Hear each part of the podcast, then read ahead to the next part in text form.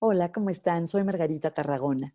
Hoy quiero compartir con ustedes una experiencia que tuve hace un par de días que realmente fue muy importante para mí y creo que puede ayudarnos a pasar lo mejor que se pueda esta situación de la epidemia, el confinamiento y espero que no sea el caso de muchos de ustedes vivir de cerca la enfermedad. Eh, estoy tomando una clase de meditación contemplativa con Miriam Subirana Miriam Subirana, además de ser una gran consultora organizacional, especialista en integración apreciativa, es una maestra de meditación muy importante. Ella es catalana de Barcelona.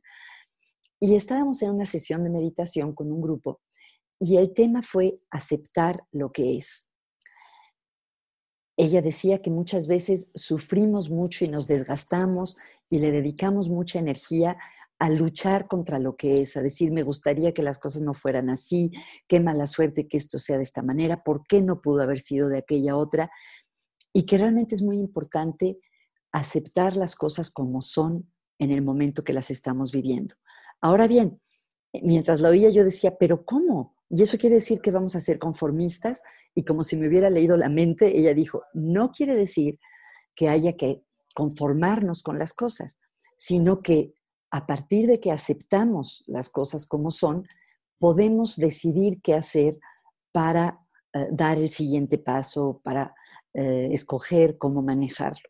Y creo que esto es importante y me recordó algunos hallazgos de psicología positiva que tienen que ver con el optimismo y el pesimismo. ¿Saben ustedes que las personas optimistas tienden a enfrentar más los problemas que los pesimistas? Y esto es porque justamente los optimistas piensan que algo se puede hacer al respecto y entonces toman el problema, toman el toro por los cuernos. En cambio, los pesimistas tienden a pensar que no se puede hacer nada y a veces evaden los problemas. Eh, así que aunque sea muy difícil, al menos a mí me ha ayudado esta idea de aceptar cómo están las cosas y habiéndolas aceptado, ver cómo podemos proceder.